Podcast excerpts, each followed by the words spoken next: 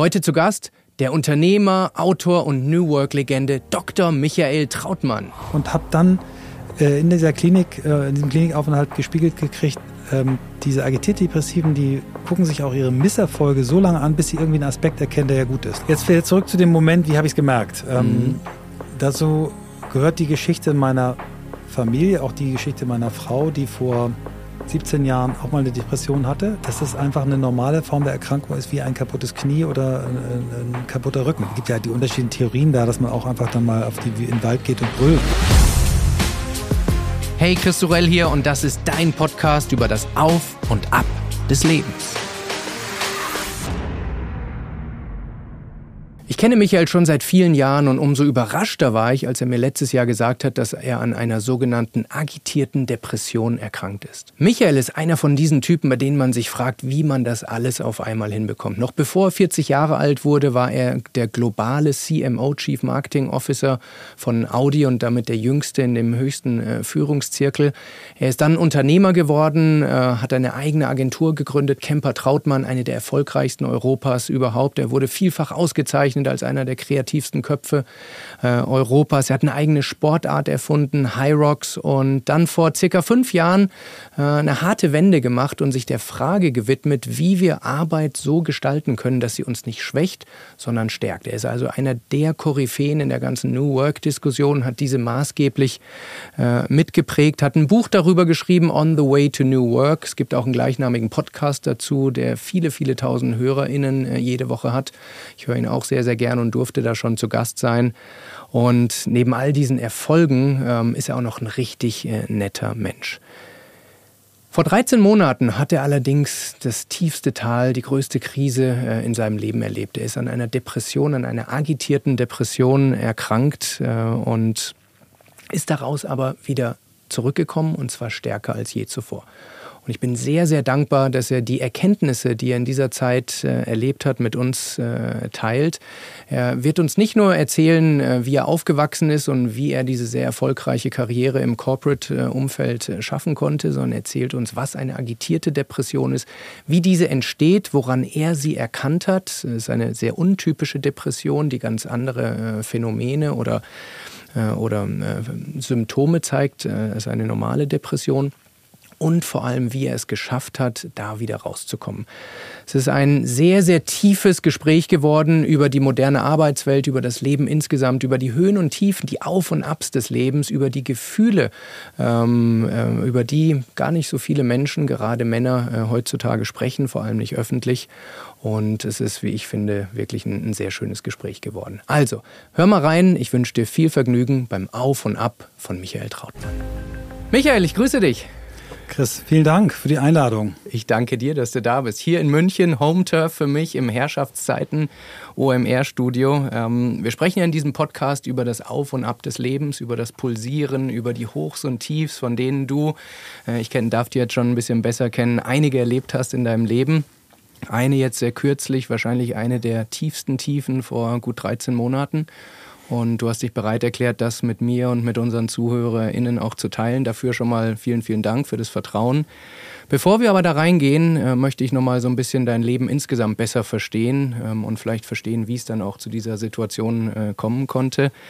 Und äh, bevor wir da einsteigen, möchte ich nochmal allen, die zuhören, sagen, wie wir äh, oder nicht, wie wir uns kennengelernt haben, weil das äh, erzählst du immer, aber mhm. ich habe dich früher schon getroffen. Und das weißt du, glaube ich, gar nicht nee. so.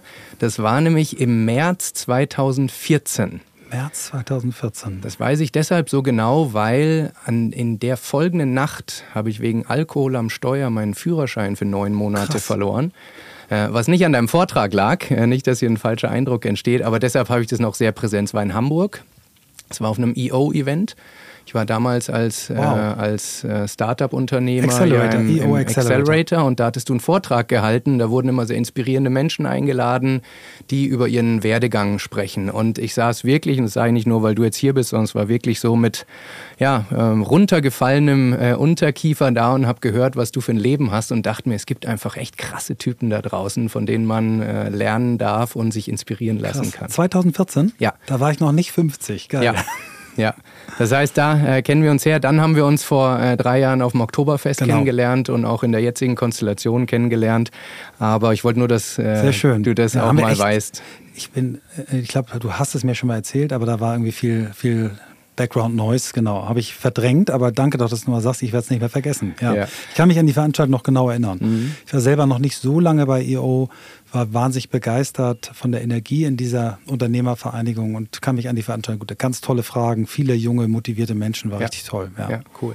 So, aber jetzt zu deinem Leben. Ja. Du bist ja als Sohn eines Marineoffiziers und einer richtig. Lehrerin äh, in, in die, ins Leben gestartet und solltest, so kann man lesen, eigentlich Arzt werden. Das hat aber nicht zu deinen Vorstellungen gepasst. Du bist dann mit 37 äh, jüngster Topmanager bei Audi gewesen und globaler CMO für viele wahrscheinlich der Traumjob. Gib uns doch mal so ein bisschen Einblicke, äh, wie du da hingekommen bist, wie Von diese der Geburt Reise als, als äh, Sohn einer Lehrerin und eines Marineoffiziers ja, zum, so ein paar Highlights. Genau.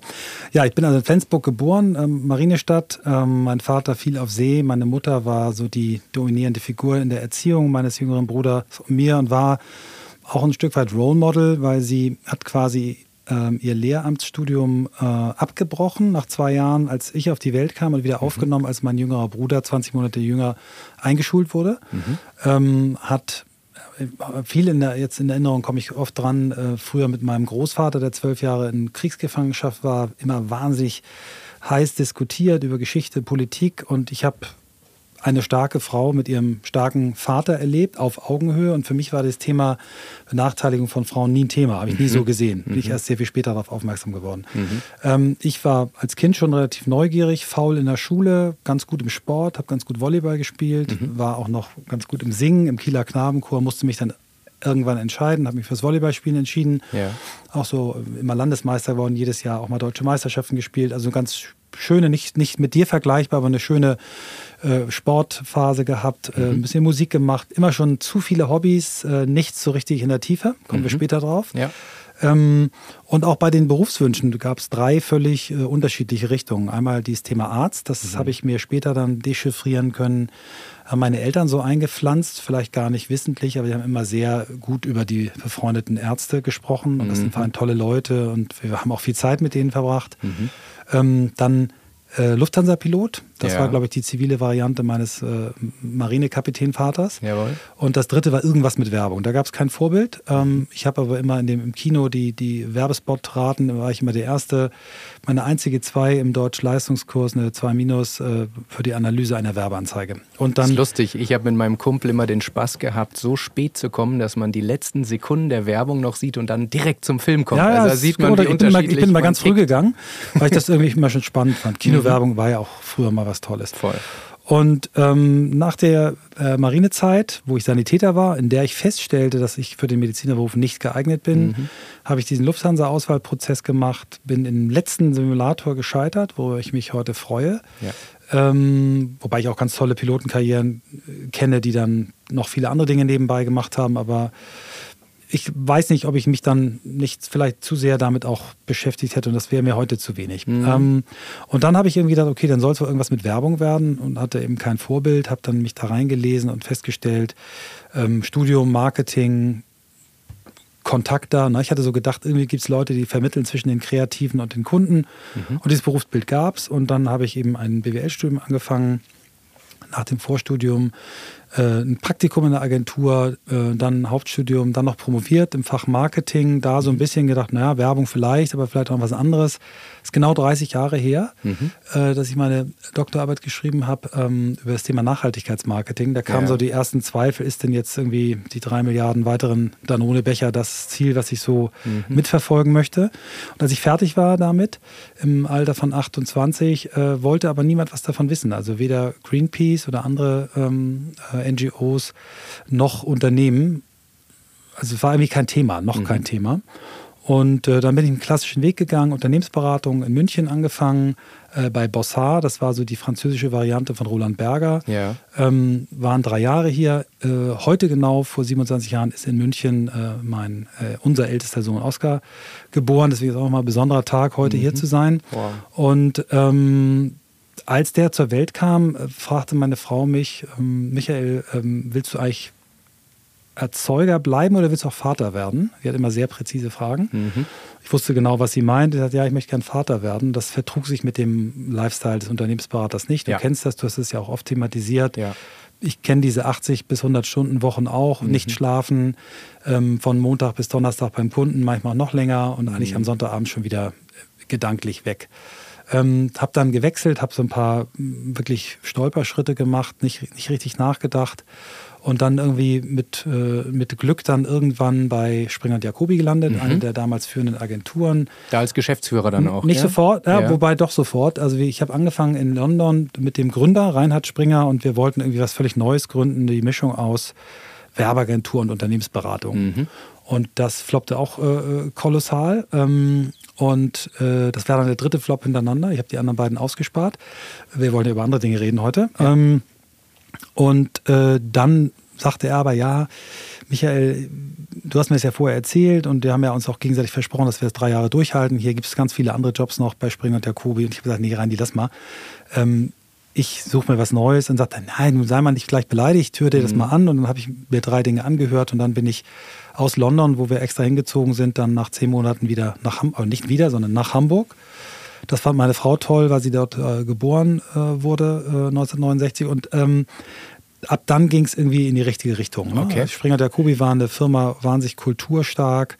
Ähm, da habe ich das Wort gesagt, Getanrate gelernt, also mhm. Verbindlichkeit, wobei ähm, ich es eher theoretisch gelernt habe. Die, die, praktische Erfüllung, da hadere ich bis heute, aber kommen wir vielleicht später drauf. Mhm.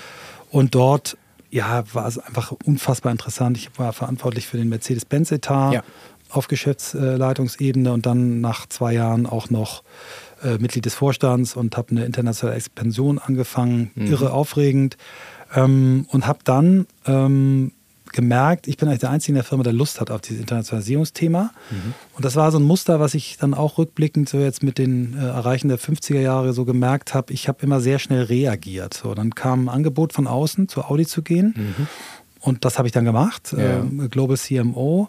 Ähm, und auch da wieder wegzugehen, war auch wieder äh, eine Reaktion. Ähm, André Kemper, Kollege von mir Beispringer und Jacobi, mit dem ich zusammen den Mercedes-Etat gemacht habe, der der Kreativchef und auch Gesamtchef der Agentur war, mit dem ich mich wahnsinnig viel gestritten hatte in der, mhm. in der Zeit, fragte mich, wollen wir nicht eine Agentur gründen? Mhm.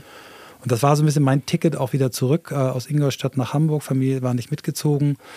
Und ja, habe ich, also die, als das erste Mal mit der Frage kam, war ich gerade bei Audi, habe ich gesagt, André, ist zu früh. Und ähm, dann sagt er, ja, hm. und dann kam er wieder. Und dann nach bevor wir auf den äh, Punkt gehen, erzähl nochmal ja. die Audi-Station. Wenn man hört genau. Global CMO, ja. klingt ja erstmal Super. wahnsinnig Gerne. spektakulär und, und Glamour und ja. Fame und sowas. Also, war auch geil, war wirklich geil. Also aber, aber gab auch negative Aspekte, aber ähm, das waren zwei der intensivsten beruflichen Jahre.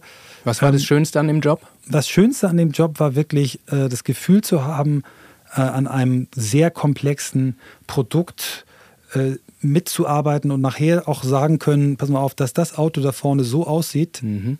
Das war mein Input. Will ich jetzt nicht ausführen, aber ja. äh, bis hin zu, zu, zu, Produktentscheidungen involviert zu sein, ein riesengroßes Team, auf ganz tolle Menschen damals schon. Ja.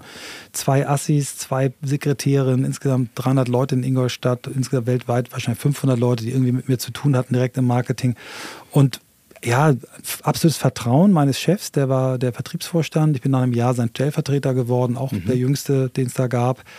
Ähm, du sagst sehr viel leidenschaftliche Menschen. Ich habe in ja, Ingolstadt studiert ja. und ich weiß, die ganze Stadt, ganze Stadt. ist ja um Audi gebaut ja. äh, und die brennen richtig für das Produkt. Wenn du abends in einem Restaurant sitzt, wird dann auch mal getuschelt, weil du bist dann eben einer der Top 14 Leute. Ne? Sieben Vorstände, sieben äh, sogenannter Siebener-Kreis, die Stellvertreter der Vorstände viel um die Welt gekommen, äh, viel gesehen an anderen Märkten, in den USA oft gewesen, mhm. Asien. Und es war wie so ein, wie so ein Film. Manchmal mhm. habe ich so gesagt, das ist das bestbezahlte Executive MBA Trainee-Programm. So. Ja. Ich glaube, ich habe aber auch ein bisschen Spuren hinterlassen. Ich kenne noch sehr viele Leute da, habe noch gute Kontakte. Mhm. Ähm, ich habe mich ja danach dann selbstständig gemacht nach den zwei Jahren. Das ist ja ungefähr auch die, die Haltbarkeitsdauer eines äh, CMO, liegt bei ungefähr zwei Jahren. Okay. Wobei ich bin absolut im Guten gegangen. Als ich gekündigt habe, habe war ich auch der erste Topmanager, der seinen Job noch zu Ende machen durfte. Normalerweise ist es sofort rausgenommen. Mhm. Ich habe gesagt, aber ich gehe ja nicht zur Konkurrenz. Ich will eine Agentur gründen. Ja. Und gesagt, ja klar, finden wir gut, mach mal. Und dann habe ich geholfen, Nachfolger zu suchen und bin dann wirklich im Guten gegangen. Und mein Warum bist du wieder auf die Agenturseite? Ja, es, es hatte was äh, zwei Gründe. Also A, Familie. Also ich habe wirklich ja. gemerkt, ähm, meine Kinder, die in Hamburg geblieben waren mit meiner Frau, die, die, sehe ich einfach nicht so mhm. groß werden, wie ich es mir gewünscht hatte. Mhm. Und ich habe auch gemerkt, äh, dass mir die etwas kleineren Zusammenhänge, zumindest für das Zusammenarbeiten, schon an großen Themen, aber eben die, die eigentliche Bezugseinheit Agentur gefiel mir besser. Okay. Und dann auch der, der dritte Punkt, ich hatte immer irgendwie schon oder viele Jahre schon in mir drin, irgendwann mal was Eigenständiges, Selbstständiges mhm. zu machen. Und das war dann der, der Startpunkt. 2004 angefangen, äh, rasantes Wachstum nach einem Jahr Newcomer-Agentur des Jahres, nach fünf Jahren Global Newcomer-Agentur des Jahres. Mhm. Ähm, Wurde es ja auch zum Werber des Jahres und so. Ich glaube, da Sachen, ist ganz genau, viele genau. Sachen passiert.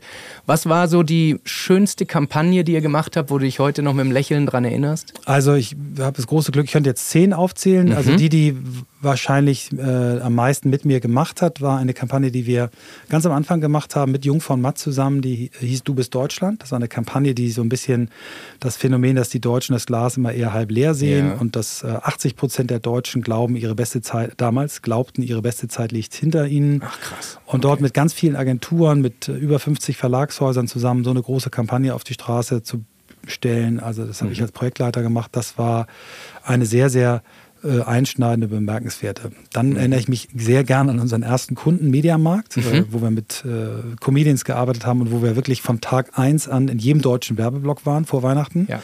Und damit hat die Agentur so viel Rückenwind gekriegt und dann als drittes natürlich sehr, sehr viele äh, Audi-Kampagnen, mhm. denn Audi sagte schon zu mir, als ich ging, wir können uns sehr gut vorstellen, irgendwann mit ihnen zu arbeiten, aber bestätigt auch, was du sagst, dass ja, ihr im Guten genau. gegangen seid. Wir sind immer noch, die Agentur ist immer noch äh, äh eine der wichtigen Agenturen ja. für Audi, jetzt seit 17 Jahren. Genau, und dann habe ich das gemacht. Nach äh, sieben Jahren mit meinem Gründungspartner André haben wir festgestellt, dass wir eigentlich nicht gut zusammenpassen und mhm. haben damals den Fehler gemacht, uns gegenseitig immer an den Schwächen des anderen abzuarbeiten. Mhm. Äh, er hat dann entschieden zu gehen. Wir haben vorher die Agentur gemeinsam nochmal umgebaut, neue Partner reingeholt, Agentur umbenannt. Was dann zu Think wurde, das oder? Dann genau aus Kemper Trautmann wurde dann Think. Das hieß mhm. erst Trautmann, Heumann, Jochum und Kemper. Und wir wussten aber schon, dass er geht, weil er es auch angekündigt hatte. Ja. Und jetzt steht es eben für Trautmann, Heumann, Jochum und Kollegen. Okay.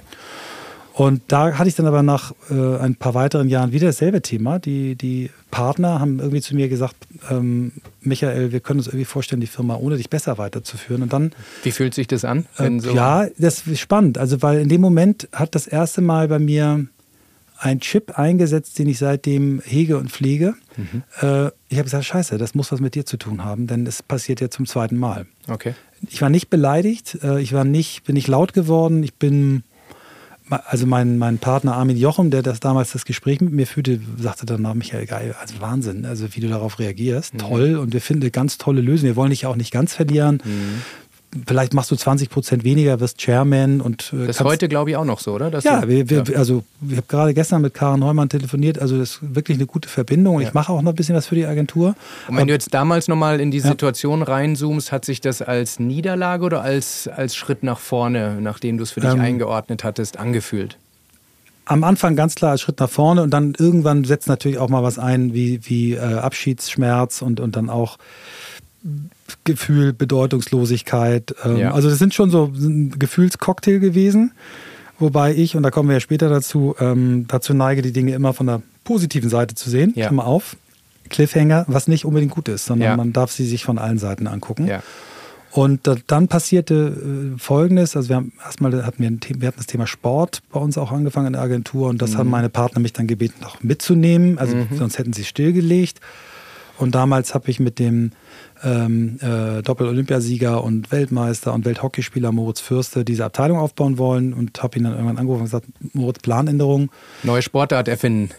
genau, ganz so konkret war es noch nicht, aber gesagt, äh, würdest du es auch alleine mit mir machen, also ja. ohne Think? Und dann ja. hat er gesagt, erklär mal, dann habe ich es ihm erklärt. Mhm. Und er sagt, alles klar, machen wir. Dann haben wir uns Anfang 2017 zwei Tage weiß noch wie heute, 2. 3. Januar eingesperrt in der Ostsee, um, um so einen Plan zu entwickeln. Und uns war klar, wir wollten irgendwie jetzt keine Sportagentur machen, sondern eher ja, eigene Rechte kreieren, also mhm. eigene Sachen erfinden, entwickeln. Mhm. Da gab es ein Vorbild in Hamburg, die Sci Classics. Das mhm. hat ein Unternehmer damals erfunden und auch behalten, diese Marke, durch einen Zufall, weil er hat es eigentlich für einen Kunden vorgeschlagen. Der Kunde sagt, ja, aber wir wollen nur Sponsor sein. Ja. Ähm, so, und dann hat er selber gemacht. Und dieser Typ, äh, Christian Tötzke, alter Kumpel von mir, habe ich zu Moritz gesagt, ich glaube, wir sollten den mal ansprechen, mal mhm. gucken, was der so macht. Ich glaube, dass der sich auch gerade verändert. Mhm. Vielleicht könnte das jemand sein, mit dem wir es zusammen machen. Und dann hat das erste Gespräch mit Christian und Moritz eben ergeben, wir machen das. Und schon in, dem, in der ersten Sitzung war klar, wir werden das erste Projekt, was wir anfassen, wird was mit Fitness sein. Das ist mhm. die größte Sportart der Welt, die größte organisierte Sportart. Rocks, gell? Genau, mit ja. Mitgliederstrukturen. Und da ja. haben wir dann High Rocks erfunden eine, äh, ein Wettkampfsport vom, also ein Wettkampfformat für Fitness gemischt mit Laufen. Da war ich aber von Anfang an, also war klar, die Rollenverteilung war klar, die beiden machen die operative Geschäftsführung. Ich bin als gleichberechtigter Gesellschafter eingestiegen. Mittlerweile mich da ein bisschen auf kleinen Share-Anteil zurückgezogen, aber bin mega stolz, weil das mhm. Ding wirklich um die Welt geht gerade. Wenn, wenn ich bis dahin jetzt genau. drauf gucke, dann hat es ja immer so ein, ich sag mal, Werber-Überschrift äh, gehabt. Und ja. dann warst du an einem Punkt, wo, wenn ich das richtig sehe, wo du aus der Agentur raus bist, genau. äh, 80, 90 Prozent und dann erstmal vor einem äh, totalen genau. Fragezeichen genau. stehst. Also dieses Vielleicht darf ich das aus Unbedingt. externer Perspektive ja. vorwegnehmen und du kommentierst, äh, weil das ja viele Menschen heute beschäftigt, die auch immer mal wieder sich neu orientieren wollen etc. Du hast dann für dich das Thema New Work äh, mhm. entdeckt, neue, mhm. die neue Arbeitswelt, hast da ein fantastisches Buch drüber geschrieben, ein Podcast, der glaube ich zu einem der meistgehörten in, in Deutschland gehört, On the Way to uh, New Work kann schon sagen, dass du so der New Work Papst bist, würde ich mal sagen. So empfinde ich es zumindest, auch wenn sich jetzt sehr viele in diesem Gebiet tummeln und auf diesen schon schnellen Zug aufspringen. Und mich interessieren hier zwei Dinge. Mhm. Ähm, erstens, wie bist du auf dieses Thema gekommen? Ja. Du hast meinem äh, Interview des Hamburger Abendblatts gesagt, es war das erste Mal in deinem Leben, dass es etwas war, was dich wirklich elektrisiert und intrinsisch ja. motiviert hat und nicht irgendwie von außen ja. irgendwo hingedrängt hat. Was hat dich daran so fasziniert und vor allem, wie hast du es für dich gefunden, dieses Thema? Ja, das, ich mache mal ganz kurz noch, weil es zusammengehört den Abschluss mit, mit dem, mit dem Hyrox-Thema. Das mhm. war so ein Thema, was noch der alte Michael war. Ne? Immer mhm. neue Dinge anschieben, bam, bam, bam, bam, so sehr, sehr äh, aktiv, Arrangeur, Activator sind so zwei Stärken bei, beim Clifton Strength Finder von mir. Ja. Und dieses Thema neue Arbeit war eher ein Zufallsprodukt. Mein letztes operatives Projekt für die Agentur war die Entwicklung eines neuen Standortes. Ich habe ein interdisziplinäres Team zusammengestellt, weil ich mhm. auch das erste Büro entwickelt hatte und da das Gefühl hatte, hm, da muss man sich mehr Mühe geben heute. Also mhm. junge Leute sind anspruchsvoller und ich hatte viele tolle Büros in den USA gesehen auf verschiedenen Reisen. Google, äh, Facebook, äh, ja. äh, Twitter und so weiter. Also wirklich irre tolle Sachen, Salesforce. Und dann habe ich ähm, in dieser Arbeit gemerkt, was da eigentlich noch viel mehr drin steckt. Also dass wir nicht uns nur darüber Gedanken machen müssen, wie wo ziehen wir hin mit der Agentur, sondern wie wollen wir arbeiten. Mhm. Dann das Thema Cloud Computing auch äh, angefasst und der Christoph, mit dem ich heute diesen Podcast zusammen mache und äh, der Christoph auch, Magnussen. Genau, Christoph mhm. Magnussen, einer der drei AutorInnen ist des Buches nach gleichnamigen Titel. Mit Swantje Almers noch, genau. um das vollständig zu genau. machen. Auch eine sehr ähm, geschätzte Kollegin. Genau, kommen wir vielleicht gleich nochmal drauf. Aber auf jeden Fall merkte ich, das Thema brennt. Das, das mhm. ist irre. Wir haben das Cloud-Thema gemacht, wir haben neue Büros. Und da habe ich Christoph irgendwann gesagt, ich glaube, ich hätte mal Bock, ein Buch, ich kann dir nicht sagen, warum, mhm. ich hätte mhm. mal Bock, ein Buch über die Zukunft der Arbeit zu schreiben. Und dann okay. er mich an sagt, da mache ich mit. Mhm. Ja, ist doch lustig, lass mal drüber reden. Dann haben wir auf einer gemeinsamen New York-Reise, haben wir ähm, gesagt, wir sind zwei Unternehmer, wir haben wenig Zeit, ähm, vielleicht machen wir erstmal einen Podcast. Und dann mhm. hatten wir zweimal Glück, nämlich wir sind auf die gerade anschwillende zweite Podcastwelle äh, gekommen und waren auf der ersten Welle das Thema neue Arbeit kommt so ein bisschen aus der ganz, ganz engen Blase raus. Und das mhm. hat dazu geführt, dass wir relativ schnell da so als das Format für die Zukunft der Arbeit galten, mit sehr großer Neugier äh, an, an das Thema rangegangen. Und mhm. da, da habe ich dann irgendwie gemerkt, wow, dafür brenne ich. Und ich hatte keine Absicht. Ich hatte keine Absicht, ein Unternehmen daraus zu gründen oder irgendwas, sondern ja. einfach nur zu lernen und, und äh, zu wachsen. Und äh, das ist so ein bisschen der, der, ja, der Hintergrund da. Jetzt könnten wir eine eigene Episode nur über New Work machen, das ist ja ein Riesenthema, aber was siehst du so von den ganzen Ratgebern, Beratern und so, was sind so die schlechtesten Tipps und Ratschläge, die im Moment zum Thema New Work so mhm. auf Social Media oder äh, in den Ratgebern so rumfliegen, aus deiner persönlichen mhm. äh, Perspektive? Aus meiner persönlichen Perspektive ähm, finde ich Ratschläge und Ratgeber erstmal alle schwierig. Also mhm. auch weil ich glaube, dass es viel mehr äh, Leute braucht, die die richtigen Fragen stellen. Weil die Antworten müssen die Firmen für sich selber finden, muss jeder Mensch für sich finden. Ja. Ähm, wenn ich aber dann doch versuche, einen Ratschlag zu geben, dann. Bevor wir was mach, genau. machen musst, was du nicht möchtest, was sind denn die richtigen Fragen, die man im Kontext New Work ja, stellen sollte? Also die erste Frage, es gibt drei Perspektiven, ja. Äh, aus der Fragen gestellt werden können. Die erste Frage ist die individuelle. Und als Individuum würde ich, äh, wenn mich jemand fragt, würde ich fragen, worin bist du gut? Mhm. Was magst du gerne? Was kannst du nicht so gut? Wie passt das mit dem zusammen, was du gerade machst? Mhm. Bist du, also bist du glücklich in der Arbeit? Fühlst du dich erfüllt? Kannst du deine Stärken einbringen? Ähm, hast du eine Idee, wo du hin möchtest? Äh, hast du sowas wie einen Purpose, der dich leitet? Äh, bist du, lebst du gesund? Bist du resilient? Ähm, also viele Fragen, die erstmal das Individuum betreffen. Ja. Und da kann man dann Ansatzpunkte finden, wie man damit umgeht. Genau dasselbe auf der Ebene eines Teams, einer Unternehmung, einer Organisation, eben die Frage, wie arbeitet ihr zusammen? Mhm. Ähm, was für ein Führungsmodell habt ihr? Wie seid ihr organisiert? Ähm, was ändert sich gerade? Ähm, fühlen sich die Teammitglieder bei euch äh, safe? Also psychologische Sicherheit, eines der wichtigsten Themen mhm. äh, in der Teamzusammenarbeit. Also erstmal gucken, wo stehen die Unternehmen eigentlich? Äh, und die dritte Frage ist dann, die wir uns als Gesellschaft stellen dürfen. Kümmern wir uns um die richtigen Themen? Also haben wir ein adäquates Bildungssystem?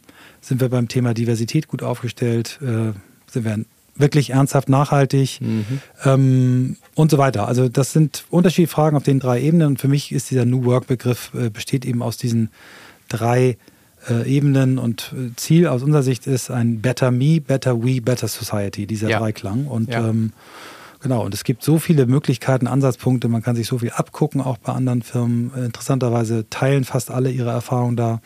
Und es gibt für mich kein Du musst, du solltest, äh, ja. mach doch mal, sondern wenn ich über einen Ratschlag geben darf, geht da offen ran und ähm, hört mal rein in einen Podcast oder lest mal irgendwie ein Buch, mhm. wenn es euch interessiert und dann werdet ihr selber spüren, ob, ob das für euch ein Thema ist. Was ich in der New Work-Diskussion bemerkenswert finde, ist, dass es sehr stark mit einer jüngeren Generation assoziiert wird, oft, dass man sagt, New Work ist für Jüngere und äh, die alten Haudegen, äh, die betrifft das nicht mehr so, das eine. Und das zweite ist, dass New Work mit weniger arbeiten, mit nicht mehr so hart arbeiten mhm. etc. assoziiert ist.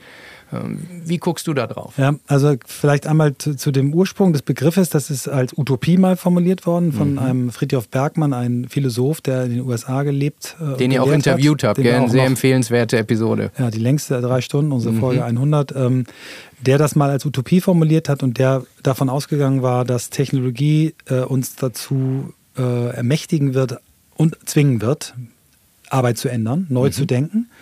Ähm, und er hat eine Utopie formuliert, die sagt, äh, er glaubt, äh, nur noch ein Drittel der Zeit werden wir irgendwann mit bezahlter Lohnarbeit, ähm, Gehalt äh, mhm. verbringen. Ein Drittel werden wir Dinge selber erschaffen. Mhm. Hat die Bedeutung des 3D-Druckers vorhergesehen, so als Personal Fabricator hat er ihn mhm. genannt. Und das dritte Drittel so Purpose-Arbeit, also das, was wir wirklich, wirklich wollen. Ja. Ähm, von daher, viele Leute sehen dieses Thema ja weniger arbeiten und so weiter. Und dass viele Leute sehen auch dieses äh, dieses Entschleunigungsmoment und so weiter. Das ist alles auch wichtig und richtig und gut, aber ähm, Firmen, die in engen Märkten sind, werden nicht umhin kommen, weiter auch äh, hohe Performance-Maßstäbe an sich zu legen. Und ich finde, die äh, Frau, die da den besten Beitrag geliefert hat, ist die Amy Edmondson, eine Harvard-Professorin, mhm. führende Teamforscherin, die hat dieses Wort psychologische Sicherheit in die Diskussion gebracht und nachgewiesen in verschiedenen Studien, dass das der wichtigste Faktor ist. Okay. Die meisten Leute hören aber danach auf zu lesen und sagen, psychologische Sicherheit, ja, wir müssen alle nett zueinander sein mhm. und be nice, so. Mhm. Es geht aber darum, wenn du, du bist ja auch ehemaliger Berater, eine Matrix malst, wo du auf, an der einen Achse niedrige Performance-Standard und hohe Performance-Standard hast mhm. und auf der anderen Achse wenig psychologische Sicherheit und hohe psychologische Sicherheit, dann willst du rechts oben sein. Ja. Das ist die Learning Zone. Du kannst mhm. nur lernen und wachsen ähm, und Leistung bringen, wenn du psychologisch sicher bist. Wenn du nur psychologisch sicher bist, aber keine ähm, High-Performance-Standards hast, dann bist du Lethargie. in der, Nee, das ist nicht Lethargie, das, nee. ist, das ist Comfort Zone. Okay. So. Mhm. Ähm, und äh, das kann man sich mal leisten in boomenden Märkten vielleicht, aber mhm. eben nicht lange, kann man sich nicht ausruhen. Und dann gibt es noch die Anxiety-Zone, das ist die keine Sicherheit, aber ja. hohe Standards. Hohe und die, Standards. dann gibt es noch die Death Zone, wo du keine Standards und keine Sicherheit hast. Und die Anxiety Zone, ja. muss man ganz klar sagen, ist in vielen ja, Unternehmen heute so. die gängige Praxis. Genau, hohe Standards, hohe Ansprüche, wenig Sicherheit und damit auch keine tolle Leistung auf Dauer. So. Und daran glaube ich und deswegen mag ich es auch. Äh, zu sagen, dass mit New Work kann man äh, zu sehr viel mehr Zufriedenheit, zu viel Glück bekommen, zu besseren Formen der Zusammenarbeit und man kann tolle Leistungen erzielen. Und ich mhm. glaube, das kann dann ja auch jede Person für sich selber entscheiden. Also ich hatte neulich im Podcast einen sehr coolen holländischen Unternehmer, der gesagt hat, mir ist es auch egal, ob die Leute transaktional kommen oder wirklich sich einbringen wollen in die Kultur. Wichtig ist, dass sie sich selber wohl damit fühlen. Und ich ja. will auch nicht jedem erklären, hey, du musst jetzt High Performance und na, also das muss jede Firma, jedes Individuum für sich auch ein bisschen entscheiden und da haben wir noch viel Chancen, Dinge gut zu machen und auch ein paar ja, Stolpersteine, über die wir stolpern können. Um das ja. Thema New Work abzuschließen, wenn du jetzt als alter Werber, du, dir wird ein Werbespot geschenkt werden vor der Tagesschau, 30 Sekunden, äh, was würdest du den Menschen als, als New Work Papst äh, mitgeben wollen? Wahrscheinlich würde ich, ähm, würde ich ein, ein junges Mädchen mhm. sprechen lassen. Also okay. wird sie darüber ähm, äh, wird sie träumen lassen, was sie als Mensch mal erreichen möchte. So, okay. Und äh, ich würde damit rüberbringen wollen, ähm, Menschen sollten sich früh trauen, auf ihre Stärken und auf ihre Stimme zu hören, um wirklich die richtige Ausrichtung zu finden. Mhm. Ähm, ich würde natürlich versuchen, äh, mit rüberzubringen, dass äh, es ganz, ganz tolle Chancen gibt, äh, Arbeit anders und besser und neu zu machen, dass diese kindliche Neugier etwas ist, was wir uns möglichst lange erhalten sollten. Ja. Und natürlich dann auch sollte dieses Mädchen die richtigen Fragen stellen äh, zum Thema Diversität und Nachhaltigkeit. Also ich würde sie quasi von der neuen Arbeit träumen lassen, richtige Fragen stellen lassen, das würde ich, glaube ich, mhm. machen. Und dann hätten vielleicht ein paar Leute Lust dazu. Kann ich mir schön vorstellen. Vielleicht wird es ja mal Realität, mal dieser äh, Spot. Ja. So, um das mal, du würdest es von dir nicht sagen, aber de facto hast du auch in diesem Bereich wieder eine sehr steile Karriere hingelegt, würde ich sagen. Sehr viele Bücher verkauft, Top-Zuhörerzahlen im Podcast, viele Vorträge, äh, super Speaker etc. Und dann kam jetzt vor 13 Monaten ein, äh, eine Zäsur in, ja. in, deinem Leben, wenn ich die so äh, nennen darf. Vielleicht so. die größte in deinem Leben für viele überraschend, äh, auch aus deinem engeren Umfeld, ja. glaube ich. Äh, für mich kam es definitiv überraschend, weil ich dich als sehr umtriebigen, sehr energetischen Menschen auch wenige Tage vorher noch, wir haben uns in einem gemeinsamen Event ja. erlebt, äh, gesehen habe. Du bist in eine, eine Depression gefallen, aber nicht in eine typische, wo ja ein, ein Kennzeichen extreme Niedergeschlagenheit ist, sondern eine sehr besondere Form. Ja. Das Ganze heißt agitierte Depression. Absolut. Ja. Sag Menschen, die meisten haben wahrscheinlich davon noch nicht gehört, was ist eine agitierte äh, ja. Depression? Also hier wieder der Versuch als ehemaliger Berater, das auf einem Schaubild darzustellen. Wenn du so ein Kontinuum hast und du hast ganz links das, was wir so als klassische Depression äh, kennen, äh, diese langfristige Niedergeschlagenheit über mehrere Tage, Wochen, Monate, ja. in Extremfällen ähm, lebenslange Begleiterscheinungen, das, was wir so glauben zu kennen aus dem Umfeld. Wer sich in kreativen Umfeldern bewegt, hat auch schon mal häufiger was von manisch-depressiven ja. gehört, die also diese extremen Höhepunkte und die extremen Lowpoints haben. Bei Kanye West wäre da ein, so, ein sehr prominentes vermutet Beispiel. man, genau. Ja. Die, äh, da gibt es dann große Schaffensphasen und bei einigen sogar in der Depressionsphase, also besonders mhm. traurige Musik und äh, traurige Kunst und so weiter. Ja. Ähm, da wechseln diese Phasen ab. Ähm, und dann gibt es ganz rechts auf dem Kontinuum die agitierte Depression. Und Im Englischen heißt ja agitated, hm, so hibbelig, genau. unruhig dauermanisch. Mhm. Also eigentlich ist immer alles geil. Du mhm. hast ein tolles Projekt, jagt das nächste. Du hast ja gesehen, wie, wie schnell ich so erzählt habe am Anfang, ja, dann das, dann haben wir hier Hyrox, ja. lalala. Das habe ich natürlich immer noch in mir. Das ist äh, nicht von einem achtwöchigen Klinikaufenthalt komplett äh, gelöst, das Thema. Aber ich hatte überhaupt keine Ahnung, dass es das gibt. Das mhm. war der erste Punkt. Und das ist auch der Hauptgrund, warum ich da heute drüber spreche. Ich will jetzt kein Buch schreiben, will auch nicht berühmt werden damit, aber ich spreche darüber öffentlich und so offen wie mit dir habe ich es noch nicht gemacht, äh, sondern so in kleinen Stufen habe ich mich dahin gearbeitet, weil ich einfach vor allen Dingen Männer in meinem Alter ja. warnen möchte und sagen möchte, pass auf, selbst wenn ihr euch total safe fühlt und alles cool ist, guckt da einfach mal hin. Weil ja. Wie hast du es gemerkt? Der, der agitiert Depressive merkt es ja erstmal nicht, sondern der mhm. merkt es erst, wenn es zum Zusammenbruch kommt. Dann mhm. fühlt er sich so wie der klassisch Depressive. Okay. So. Äh, ganz kurz zusammengefasst bei mir. Auch gerne ähm, länger, wir haben ja, Zeit ja, genau, und das ist wichtig. Genau. Ähm, war das eine Mischung von beruflichen Erfolgen und aber auch Misserfolgen, die ich hatte. Ich habe völlig abstruse Sachen gemacht, äh, wo ich richtig viel Geld verbrannt habe und habe eine Menge Mist auch gemacht in den letzten 20 Jahren, die mhm. mich dann auch mal dazu geführt haben, einen Beitrag zu schreiben. My Five, ich wurde gebeten, einen Beitrag für My Biggest Fuck Up. Und mhm. ich habe dann geschrieben, ich kann mich gar nicht entscheiden, welchen ich nehmen soll. Mhm. My Five Biggest Fuck Ups äh, des dritten Jahrtausends, so hieß der, glaube ich. Okay. Und, Schöner ähm, Clickbait, oder? So super Clickbait. und ich habe dann irgendwie auch mich dafür wieder feiern lassen, so, mhm. ne? Und habe dann äh, in dieser Klinik, äh, in diesem Klinikaufenthalt gespiegelt gekriegt, ähm, diese Agitierdepressiven, die gucken sich auch ihre Misserfolge so lange an, bis sie irgendwie einen Aspekt erkennen, der ja gut ist. Natürlich habe ich aus jedem dieser Fuck-ups was gelernt. Und das habe ich auch in diesem Artikel ganz toll aufgeschrieben. Mhm. Und, Was ähm, ja, wenn ich das so sagen darf, schon auch Zeitgeist ist. Positive Mindset und Tony Robbins sagt, you always have to have a beautiful mindset und so ist ja schon auch eine Lehre, die sehr ja. präsent ist im Moment ja. bei uns. Da ist auch äh, gegen Positive Mindset ist bei mir eine meiner fünf Stärken bei äh, Clifton ist auch Positivity. Mhm. Ist erstmal nichts gegen einzuwenden. Ja. So, was ich aber nicht gemacht habe, ist mir Zeit zu nehmen, diese fünf Misserfolge, dieses fünfmal Scheitern, und dazu gehört natürlich auch ein Scheitern in der Partnerschaft bei Think, ein Scheitern mit dem Partner André Kemper. Mhm. Ähm, das sind alles Scheitern. Da, da bin ich gescheitert und ja. ich habe mir nur angeguckt, ja, jetzt kann ich endlich das machen, was ich eigentlich wirklich will und kann. Ich habe es nicht betrauert, nicht beweint und so weiter. Hinzu kommt, dass diese agitiert-depressiven auch die Themen, die sie nicht mögen, unter den Teppich kehren. So, also mhm. Steuererklärung, ja, muss man immer machen, habe ja auch einen Steuerberater, aber äh, lass mal. Und äh, Kontostand und mal die äh, Kreditkartenbelege mal angucken. Äh, nee, hab ich, ich habe mir, seit ich Kreditkarten habe, noch nicht einen Kreditkartenbeleg angeguckt. Mhm. Also wahrscheinlich habe ich schon so viel Betrug äh, durchgewunken, weil ich nicht hingeguckt habe. Wenn es da okay ist, möchte ich ja, eine persönliche unbedingt. Geschichte ergänzen, weil ich kenne diese Emotionen, wenn man sich vor Dingen so ein bisschen auch den Kopf in den Sand ja. steckt. Bei mir war es so, ich habe früher ja ein Startup gehabt, was nicht besonders erfolgreich war. Und bevor wir eine weitere Finanzierungsrunde abgeschlossen haben, war die Kohle auf dem Konto richtig knapp, mhm. also im Bereich ein paar hundert Euro.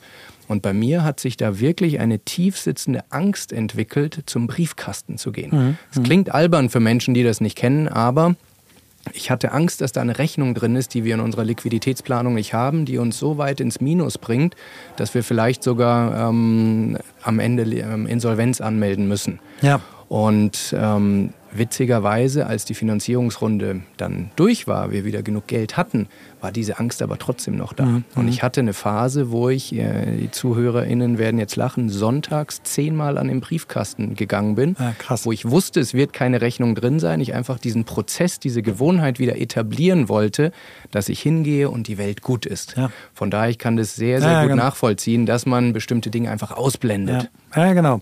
Und ähm, Jetzt zurück zu dem Moment, wie habe ich es gemerkt? Ähm, mhm. dazu gehört die Geschichte meiner Familie, auch die Geschichte meiner Frau, die vor 17 Jahren auch mal eine Depression hatte, eher mhm. klassische Depression, mhm. äh, sich dem Thema sofort gestellt hat, sechs Wochen Klinikaufenthalt, danach noch Tagesklinik, danach eine dreijährige Gruppentherapie und die sich zu einer, wie ich finde, äh, unfassbar weisen und empathischen und toll, hat sie wahrscheinlich immer war sie empathisch, aber zu einem, einem ganz tollen Menschen weiterentwickelt hat, der okay. ganz anders ist als die Frau, die ich kennengelernt habe, die ich ja. auch geliebt habe, aber die, die, jetzt, die ich jetzt habe, liebe ich noch mehr. Und die hat damals das Thema offen gespielt, im Freundeskreis, in der Familie. Damals mhm. war das noch nicht so, dass man da so locker drüber reden konnte. Und ähm, das war dann immer immer ein Thema, dass es einfach eine normale Form der Erkrankung ist, wie ein kaputtes Knie oder ein, ein kaputter Rücken. Ja. Und deswegen konnte ich, und das habe ich an, an WhatsApp-Verläufen feststellen können, dass ich nach drei, vier Tagen, nachdem ich das Gefühl hatte, es geht bei mir gerade bergab, äh, Freunden geschrieben habe, abgesagt habe für ein Meeting, Männer, ich äh, muss heute absagen, ich bin rutsche gerade in eine handfeste Depression, Klammer auf, noch Eigendiagnose, Klammer mhm. zu. Ich muss mich um mich selber kümmern. Das habe okay. ich dann Wochen später gesehen, dass ich eigentlich am dritten Tag dieses gefühlten Abwärtsrutschens ähm, das schon gemerkt habe. Und das verdanke Über welchen Zeitraum sprechen ja, wir? Von erste Signale bis hin zu Handeln, wie gerade besprochen. Genau, also die, die, also der zeitliche, also die 13 Monate, die würde meine Frau genauso benennen wie du. Mhm. Ich, mir ist es erst klar geworden, eigentlich so ungefähr vor zwölf Monaten, ein paar Tagen, als wir uns da im Seminar getroffen haben, wo ja. ich so ein Dreitagesseminar bei uns irgendwie immer in der Pause mich irgendwie ablegen musste und nicht mehr die Leistung hatte. Und am Montagmorgen in einem, in einem Call merkte ich, Shutdown des Systems, es geht, ich kann mich nicht mehr konzentrieren. Und von diesem Moment ähm, des ähm, Realisierens, ich habe ein tiefes Problem, bis ich gehe in die Klinik, zwei Wochen. Mhm. Zwei Wochen. Also es war wirklich mit kleinen Hochs. Wir, ich, wir hatten dann auch mal Abende, wo ich dann gesagt habe, ah, lass uns doch die Einladung annehmen, vielleicht eine gute Ablenkung, wo ich dann auch mal wieder eine gute Phase hatte, aber zwei Wochen eigentlich äh, eine Linie, die nach unten ging und die dann mich dazu führt, an einem äh, Freitagmorgen wirklich zu sagen, ich gehe jetzt in die Klinik. Mhm. So, und wir hatten ja im Vorgespräch auch schon ein bisschen darüber gesprochen. Eine Sache, die ich hochspannend fand, die du dann auch über dich lernen durftest mit deinen Therapeuten, ist, dass du im Sinn von Siege feiern, Freude erleben etc. ein Weltmeister warst, aber wir ja noch vier andere Emotionen genau. haben und die sehr konsequent ignoriert hast. Genau. Und dass das einer der Gründe war. Kannst du uns da ein bisschen mehr Details zu sagen? Ich frage deshalb genau, weil ich erlebe viele Menschen, die mit dem Thema Gefühle nicht nur zeigen, sondern selber auch fühlen, sicher eine Herausforderung haben. Und selbst wenn man sie fühlt, dann sind wir, glaube ich, fast alle eher in dem Modus, dass die positiven deutlich überwiegen mhm. und man man die negativen sehr, sehr mhm. äh, konsequent wegdrückt. Also eines der ersten mh, mm, Erlebnisse in der Therapie war, dass mir die Psychologin sagte, Herr Trautmann, es gibt keine negativen und positiven Gefühle, es gibt okay. angenehme und unangenehme Gefühle. Mhm. Wichtige Unterscheidung. Beide sind wichtig. Mhm. Das große angenehme Gefühl ist Freude. Das kann ich mhm. in jeder Schattierung, in jeder Lautstärke, Länge äh, fühlen. Da bin ich richtig gut drin. Ich kann mich auch über kleine Sachen auch ganz still freuen. Ich kann mich euphorisch freuen. Da bin ich wirklich äh, gut. Mhm. Ähm, beim Thema, es gibt dann noch Wut, ja. Trauer, Angst und Ekel. Ekel kann man so ein bisschen rausnehmen. Ekel ist früher wichtig gewesen, dass wir irgendwie nicht giftige Sachen essen mhm. und heute vielleicht so im aber nicht ganz so wichtig. Das ja. kann ich, glaube ich. Äh, aber die anderen drei wirklich wichtigen Gefühle, Wut, Angst, Trauer, die konnte ich eben zum Teil gar nicht ähm, und zum Teil hölzern. Also Wut zum Beispiel ist ein wichtiges Gefühl, um sich abzugrenzen, ja. Grenzen aufzuzeigen. Ja. Da kenne ich nur die Neandertaler-Strategien. Fight, Flight, Freeze. Also mhm. entweder übersetzt aufs Neue, äh, Fight heißt brüllen, ja. Flight heißt ähm, äh, weglaufen, dem Konflikt äh, weglaufen mhm. und Freeze heißt runterschlucken. Mhm. So, das konnte ich und ich kann keine angemessene oder konnte keine angemessene Konfliktstrategie. Angst vor nichts Angst, außer so völlig abstruse Geschichten wie eine Angst vor Altersarmut, die, wenn man jetzt so einen Weg wie ich hinter mich habe, eigentlich Quatsch ist. Also selbst wenn ich in eine unternehmerische oder eine persönliche Insolvenz laufe, da gibt es irgendwie Sachen, die davor geschützt sind, Altersvorsorge und so weiter. Mhm. Ich werde, und es gibt hier ein Hartz IV, es gibt hier alles, also ich werde ja. in diesem Land nicht verhungern, das wird ja. nicht passieren. Ja. So. Ähm, aber eben nicht Angst als, als Warnung, als Ratgeber, der dir hilft, äh, Entscheidungen vielleicht ein bisschen bewusster zu treffen. Äh, und Trauer war bei mir so das Gefühl, ich kann wahnsinnig gut weinen bei traurigen Filmen, traurigen Büchern und wenn Freunde trauern, dann kann ich mhm. so diese Stellvertreter-Trauer gut, aber diese ich kann empathische. So, mhm. aber ich kann nicht gut meine eigenen Tränen so fühlen. Die Frage ist doch, Michael, vielleicht kannst du es für dich beantworten, aber ich habe es auch in, in Vorbereitung für mich reflektiert, wo, wo kommt sowas her? Und ich glaube, es ist ganz stark in unserer Gesellschaft und auch in vielen Elternhäusern aus einem gut gemeinten Fürsorge gemacht. Also wie oft sagen Eltern zu du ihren Kindern, du brauchst doch nicht weinen. Du brauchst nicht weinen, sei doch nicht traurig mhm. äh, und ja. diese Dinge, die sind gut gemeint. Aber mhm. das hinterlässt natürlich tiefsitzende Glaubenssätze, dass das Emotionen sind, die wir eher nicht äh, ausleben ja. sollten. Wie siehst du da drauf jetzt nach deiner ja. Reise? Also das hat mit Sicherheit was mit gesellschaftlich erwünscht sein, das hat was mit äh, Prägung in, den, in, den, äh, in der Kindheit zu tun und es hat mhm. was mit deinen angeborenen äh, also wir gehen ja davon aus, dass bestimmte Charaktermerkmale auch angeboren ja. sind. Und das ist so eine Mischung. Und mhm. ich habe mich jetzt nicht damit beschäftigt, wie es im Detail ist, aber ich mache ja, seit ich aus der Klinik raus bin, was, ähm, ja, 1. Mai, quasi vom 1. März bis 1. Mai war ich da in dieser Klinik oder in zwei verschiedenen. Und äh, seitdem mache ich eine ambulante Therapie, wo ich mhm. eben genau das jetzt versuche rauszuarbeiten. Warum? Mhm. Warum gelingt mir das eigentlich so schlecht, diese anderen Gefühle, den anderen Gefühlen Raum zu geben? Ja. Und ähm, da gibt es erste Erfolge, das ist eine mhm. Lernkurve, aber die ist. Möchtest du von einem berichten? Naja, also du, ähm, du äh, hast, ähm, du stellst dir ganz andere Fragen. Ich war jetzt zum Beispiel in der letzten Woche auf einer, auf einer Trauerfeier. Äh, das ist die, mh, die Schwester, die einzige Schwester meines Schwiegervaters gestorben mit 88. Hat sechs mhm. Kinder, 15 Enkelkinder, fünf Urenkel, also ein ganz großes Familienfest, sehr emotional. Und als, ähm, als der eine, der vier Töchter, zwei Söhne und der, der äh, zweitjüngste, das ist ein Sohn, äh, dann eine Rede auf seine Mutter hielt, ähm, sah ich so in Parallelen äh, zu, zu meiner Mutter. Und irgendwie musste ich weinen. Meine Mutter lebt noch und so weiter. Ähm, und dieses Weinen, ich habe am Anfang wieder gedacht, oh, das ist ein Stellvertretergefühl, du weinst jetzt hier. Und dann habe ich gedacht, nee, das waren meine eigenen Tränen, weil mhm. ich diese Parallelen gesehen habe und ähm, also du, du lernst es an so ganz kleinen, also weil du viel drüber sprichst, weil du auch äh, mitbringst in der Therapiestunde. Da war eine Situation, wo ich eigentlich wütend war, weil sie nicht zeigen konnte Und ja, du übst es einfach, wie als wenn du zur Schule gehst, in die Gefühlsschule. Wenn jetzt jemand zuhört mhm. und sagt, ja, ich kann selber, Wut habe ich jahrelang nicht mhm. äh, gelebt oder, oder auch Trauer, mhm. wie kann man da einen Griff dran kriegen, wenn man jetzt vielleicht nicht einen Therapeuten an der Hand hat? Ja, also das ist eine gute Frage. Ähm, ich glaube, es gibt schon, ja, es gibt ja die unterschiedlichen Theorien da, dass man auch einfach dann mal auf die, in den Wald geht und brüllt und das rausbrüllt mhm. oder äh, einfach sich den Raum nimmt. Ähm, ich habe eine tolle Erfahrung schon mal gemacht vor, das war zu demselben Zeitpunkt, als ich aus der Agentur raus bin äh, und den Podcast gestartet bin, habe ich ein achttägiges Persönlichkeitsseminar gemacht, den sogenannten Hoffmann-Prozess, ja. wo man das eigentlich, wo ich das alles einmal schon durchfühlt habe und theoretisch auch schon meine konnte es nicht so genau benennen. Ich konnte damals noch nicht sagen, dass ich diese, diese vier anderen Gefühle gar nicht kannte, aber ich habe da schon sehr viel kennengelernt, auch was man machen kann. Da prügelst du auf Sandsäcke ein, eine Stunde lang. Mhm. Da gibt es viele Sachen, die man machen kann, kann man auch wahrscheinlich googeln. Ähm, aber ich glaube schon, wenn jemand ähm, wenn jemand sich jetzt angesprochen fühlt, erwischt fühlt und sagt, ich habe eigentlich auch dieses, ich kann nur Freude, dann macht das schon mal Sinn, auch zu gucken, ob es da irgendwie eine therapeutische Begleitung gibt. Okay. Also ich glaube glaub schon, dass wir uns das dann gönnen dürfen. Bei mir persönlich ist so, dass Freude erleben eher zu meinen Schwächen gehört. Äh, ich mhm. bin einer derer, der den einen oder anderen Erfolg erleben durfte, mhm. aber mhm. dann in der nächsten Sekunde sich sofort mhm. wieder auf den nächsten Schritt äh, mhm. fokussiert hat. Was zum einen dazu führt, dass man ein hohes Tempo an den Tag legt, aber natürlich auch komplett diese Belohnung für Aufwand, den man mhm. betreibt, vermisst irgendwann. Ja. Und was mir massiv geholfen hat, auch wenn es wahnsinnig klischeehaft klingt, ist Dinge aufzuschreiben mhm. sich 10, 15 Minuten Zeit zu ja. nehmen. Ich habe mir von meiner Frau so ein schönes Buch schenken lassen, einen schönen Stift, der nur dafür mhm. reserviert ist, dem Ganzen Wertschätzung ja. äh, geben und dann Dinge nochmal reflektieren. Das sind teilweise nur 10, 15 ja. Minuten, aber man durchlebt es nochmal und kann die emotionalen Lorbeeren für die geleistete Arbeit auch viel besser abrufen. Total schön. Ich mache dieses Journaling, so nennen, mhm. nennen wir es ja äh, auch seit vielen, vielen Jahren.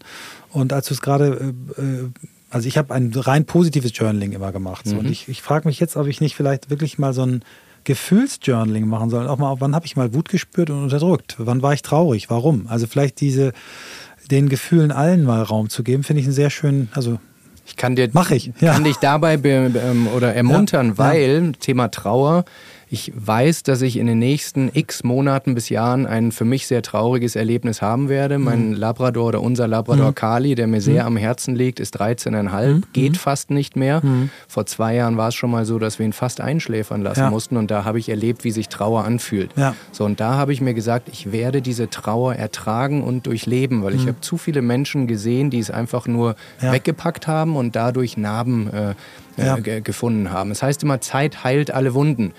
Ich finde, Zeit kreiert Narben, ja. aber sie heilt nicht die Wunden. Ja, finde ich auch. Also äh, das ist eine Betrachtungsweise, die, die, mir auch nicht so gut gefällt. Und ich glaube, dass äh, wenn du einen Trauerfall erlebst, dass du auch aktiv daran tra aktiv trauern darfst. Es gibt ja auch so Theorien, dass du im, äh, dass erst Wut kommt, dann Trauer. Wenn du das unterdrückst, dann kannst du so einen Verlust auch nicht richtig verarbeiten. Ja. Es gibt natürlich gibt's Durchschnittszeiten, dass man so, so Zahlen wie nach anderthalb Jahren hast du einen Verlust eines dir nahestehenden Menschen auch verarbeitet, aber ich kenne genug Leute, die es eben nicht verarbeitet haben. Ja. Und ähm, Trauer ist was, was, was glaube ich, äh, Raum braucht und Raum äh, haben darf. Und ich habe, ich kann, also was ganz schön ist, ich kann, kann einen Film empfehlen für alle Leute, die da vielleicht äh, mhm. wollen. Das ist, ähm, ich äh, hoffe, Sie sind den Titel. Ähm, Können wir sonst in die Show noch Pixar, sagen. von Pixar. Mhm. Der ähm, alles oben oder ich weiß nicht ganz alles. Also oben? Viel, äh, mit nee, den nicht, nicht oben, nicht mit den Luftballons, sondern okay. äh, wir reichen es nach. Da ja. werden die fünf Gefühle von Trickcharakteren äh, mhm. äh, dargestellt und zwar immer in dem Kopf von richtigen Menschen. Mhm. So, und die Hauptdarstellerin ist ein kleines Mädchen, was umziehen muss mit den Eltern und extrem traurig wird. Und dann mhm. siehst du, wie in der Kommandozentrale Freude hat das Kommando und Freude versucht, dass dieses Mädchen wieder froh wird. Mhm. Und äh, Kummer, also Trauer, ist, ja. ist so ein bisschen oh, farblos und denkst mal, oh, komm, geh mal aus dem Weg, lass doch mal Freude da arbeiten mhm. und so.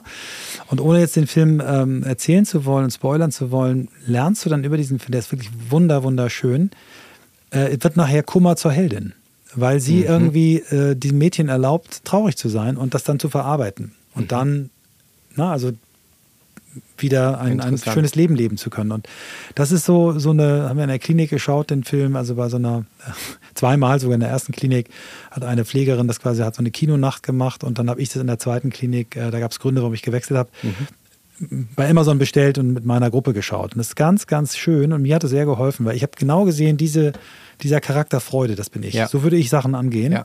Und äh, die anderen da zu sehen, äh, war toll. Ja, ja, und das auch als Schieberegler so zu empfinden. Genau. Also werde ich ja. mir auf jeden Fall angucken. Vielen Dank. Ein Thema, was wir nicht lange, aber auf jeden Fall noch anschneiden müssen, wenn wir über Depressionen in verschiedenen Ausprägungen äh, besprechen, ist auch das Thema Suizidgefahr. Ja. Weil es natürlich äh, etwas ist, was eine mögliche Konsequenz aus dieser Krankheit sein kann. Das Fatale an dieser agitierten äh, Version ist ja, dass die Suizidgefahr tatsächlich höher ist. Lässt sich auch erklären, weil man noch Energie hat zu handeln handeln, weil man eben noch nicht äh, in dieser extremen Niedergeschlagenheit ist. Ähm, wenn du es teilen möchtest, ja. hattest du solche Gedanken? Hast du Menschen erlebt in deiner Therapiegruppe und ähm, wie hat das auf dich gewirkt? Ja. Also das äh, Interessante ist in der Tat, dass bei diesen Agitiert-Depressiven diese, diese Rate sehr hoch ist und der, der, äh, deine Erklärung, die kannte ich noch nicht, kann, kann ich aber nachvollziehen. Die Erklärung, die ich gehört habe, ist, dass die eben überhaupt gar nicht das einordnen können, mhm. weil das sich ja nicht nach Depression angefühlt hat, sondern mhm. sie haben ja, waren ja häufig sehr erfolgreich, haben, äh, haben wirklich ähm, äh, Unternehmen erschaffen und so weiter. Mhm. Und die haben dann so dieses, jetzt ist alles aus, jetzt mhm. bin ich, jetzt weiß jeder, dass ich nichts kann. Und dann sind die eben als Unternehmer, Geschäftsführer oder so oder Leistungsträger gewohnt, effektiv, effizient und schnell zu entscheiden. Ja. Und, und, und die wollen dann auch nicht gefunden werden, äh, mhm. sondern die ziehen dann durch. So, so habe ich es ge gehört. Ähm, wirklich hier Triggerwarnung auf jeden Fall alle, die es gibt Hilfe. Ja. Öffnet euch, wenn ihr in diese Richtung geht.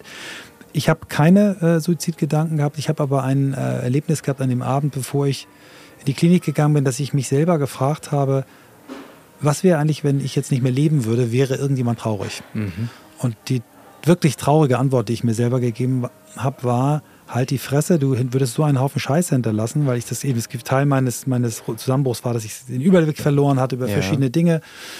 Und äh, es kommt gar nicht in Frage. Du musst mhm. mal dein Leben aufräumen. So. Mhm. Und ähm, das habe ich natürlich auch am nächsten Morgen dann dem, dem äh, Psychiater sofort erzählt. Ja.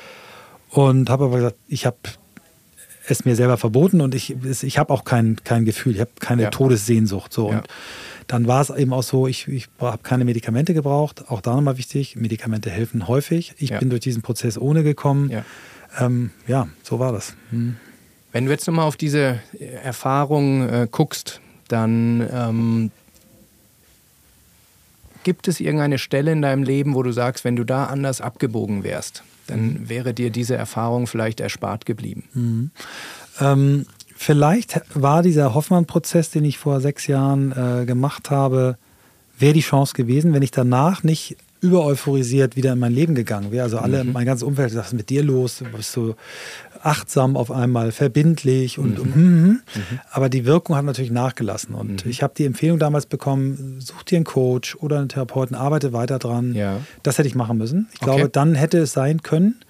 Ähm, ist aber müßig, es ist jetzt so, wie es ist. Und ähm, das Wichtige und wirklich äh, Schöne ist, es gibt Hilfe, es gibt ja. exzellente Kliniken, es gibt exzellente Psychiaterinnen, Psychiater, Psychologinnen, Therapeuten. Es gibt auch, wenn jetzt Leute sagen, ja, aber ich, äh, man muss ja so lange, ja, man hat bei sehr vielen Psychologinnen, Thera also Therapeutinnen hat man äh, Wartezeiten. Mhm. Es gibt aber auch solche, die über den äh, Beruf des Heilpraktikers in diese Therapie gekommen sind. Auch da gibt es richtig gute ja. und die muss man dann selber bezahlen. Aber ja. ich sage immer, also bevor man irgendwie gar nichts macht, äh, lieber das. Und wenn man richtig, richtig harte Probleme hat, gibt es immer die Notaufnahme. Und das, was du sagst, können wir, glaube ich, nicht oft genug wiederholen. Es ist wie ein gebrochenes Bein, es ist wie ein Bänderriss. Ähm, also Gespräche wie diese hoffentlich werden dazu beitragen, dass Menschen auch sich eher eingestehen und dann früher Hilfe suchen und früher die Wartezeit eben zum Ticken bringen ja. Äh, und es nicht, wenn es sehr konkret äh, geworden ist. Das Schöne aber an Tiefpunkten, egal äh, um was es geht, ist ja, dass es danach immer bergauf geht. Das ist die Definition eines Tiefpunktes. Ja. Von daher die Frage an dich, welche positiven Effekte haben diese Erfahrungen jetzt für dein Privatleben, vielleicht mhm. auch für dein Berufsleben jetzt in der Rückschau und auch mit dem Blick auf die nächsten ja. Monate für dich äh, kreiert?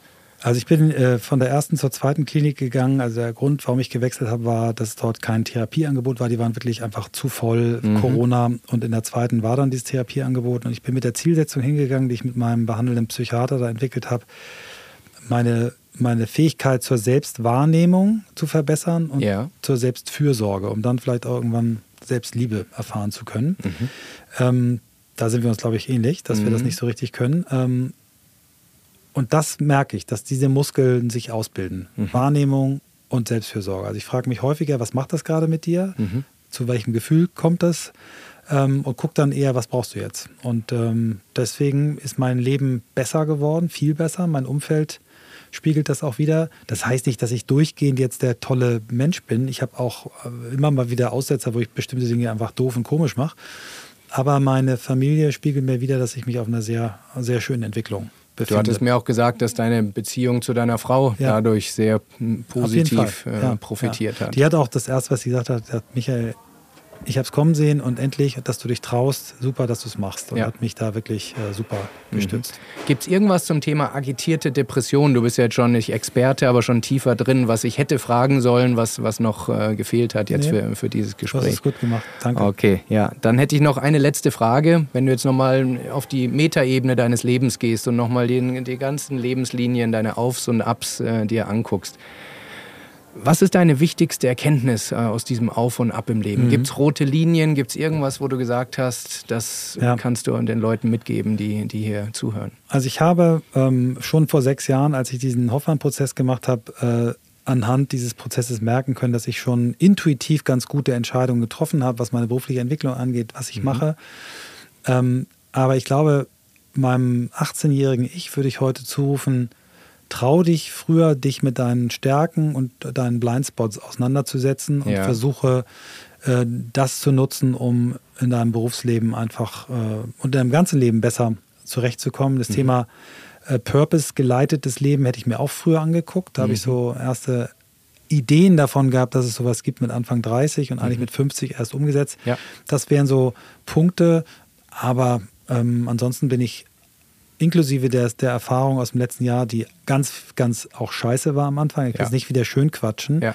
Aber bin ich für mein Leben sehr, sehr dankbar, fühle mich sehr privilegiert und ja, hoffe, dass ich ähm, den Weg, den ich da jetzt angefangen habe, von mir weitergehe und das, was ich äh, jetzt beruflich mache, weitermachen kann und mhm. dass ich meiner Familie irgendwie ja, ein guter Vater, ein guter Ehemann sein kann. Wir fühlen uns auch sehr privilegiert für diese Einblicke. Vielen Dank, lieber Michael. Danke dir. Wer Chris. mehr über dich hören und sehen möchte, euer Podcast On the Way to New Work, absolute Hörempfehlung. Euer Buch gleicher Name, äh, korrekt, auch mhm. eine, eine, Leseempfehlung und man kann dich überall äh, auch äh, in Lesungen erleben, auf Vorträgen hören. Von daher danke, dass du die Zeit genommen hast und äh, ich freue mich sehr, äh, dass wir eine Freundschaft haben dürfen und das Gespräch heute hat die nochmal weiter vertieft. Danke das kann dir. ich nur zurückgeben, äh, Chris, vom ersten Moment an da äh, bei Pizza and Pretzels, wo wir uns kennengelernt haben, wusste ich, da ist irgendwie ein bisschen mehr als nur ein Interesse aneinander und äh, mhm. ich kann das genauso zurückgeben. Vielen Dank. Danke dir.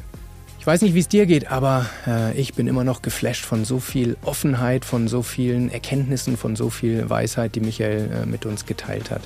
Wenn du dieses Gespräch äh, wertvoll für dich fandest, würden wir uns sehr freuen, wenn du uns auf Spotify und auf Apple eine Bewertung, bis zu fünf Sterne kann man vergeben, äh, gibst und uns folgst, damit du auch weitere inspirierende und lehrreiche Auf- und Abgeschichten von meinen zukünftigen Gästen und Gästinnen äh, entsprechend hören kannst. Und falls du Kommentare, Anmerkungen, Feedback äh, hast, äh, Ideen, welche weiteren Gäste ich in Zukunft interviewen kann, dann mach das bitte auf YouTube. Da ist der Platz, wo wir kommentieren können und ich lese alle Kommentare immer persönlich und freue mich da auf dein Feedback. Ich wünsche dir eine wunderschöne Woche. Wir hören oder sehen uns nächsten Donnerstag wieder und bis dahin wünsche ich dir viel Spaß bei deinem eigenen Auf und Ab im Leben.